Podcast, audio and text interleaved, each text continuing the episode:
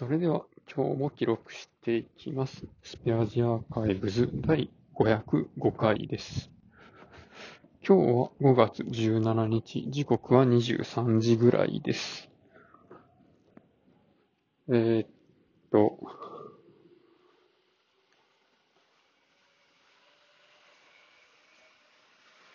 えー、っとでいきなり 始まってすぐに言葉に詰まりましたけど、そう今日はね、なんか会社のネットワークの機器が壊れて、このフロアの中の一つの島で、なんかネット繋がらないんですけどっていう、そういう状況だったんですけど、まあ、そのね、トラブルの解消のタイミングで、ちょっとこのフロアの中のごちゃごちゃになってる配線とかをちょっとやり直したり、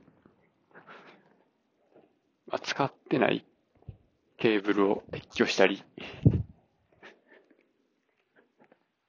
ちょっとこれまでできてなかった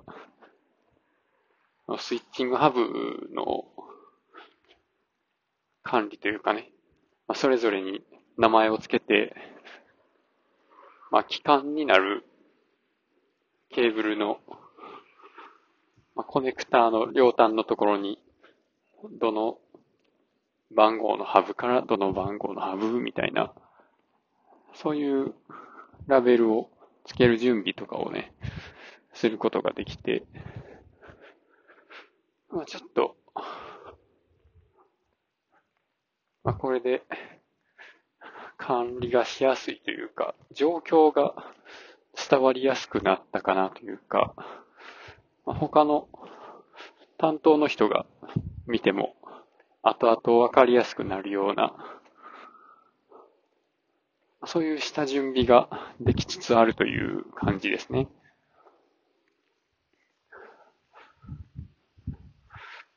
で、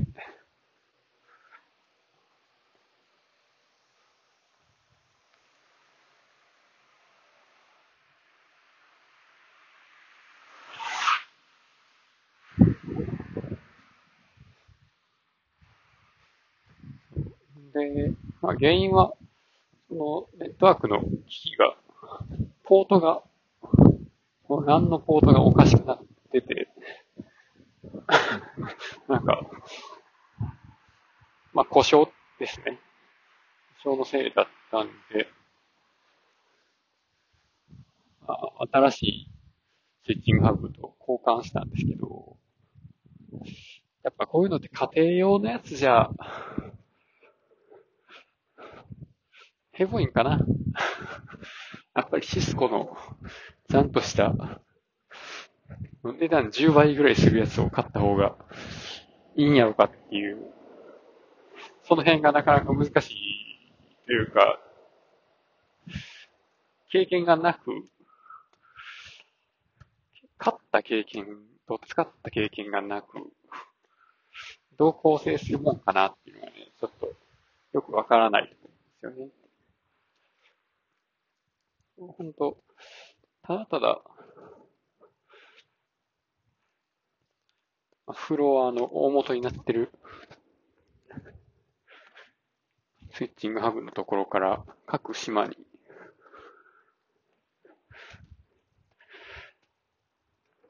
配線するだけだったら別にそんな大したことしないんで、一般向けの8ポートのバッファローのやつとかそんなんで十分なっちゃうのって感じもするんですけど、これが、なんでしょうね、ネットワーク経由で、この機器の状況を監視するとかそういうのが、できた方がいいんやろうか。シスコのね、そういうのやったら、なんか software defined network とかそういうのでしたっけ？が使えたりするらしいんですけど、この辺はえこれから CCNA の勉強を進める中で、ね、自分の中に知見を貯めていければいいなと思っています。ということで今日はこの辺で終わります。ありがとうございました。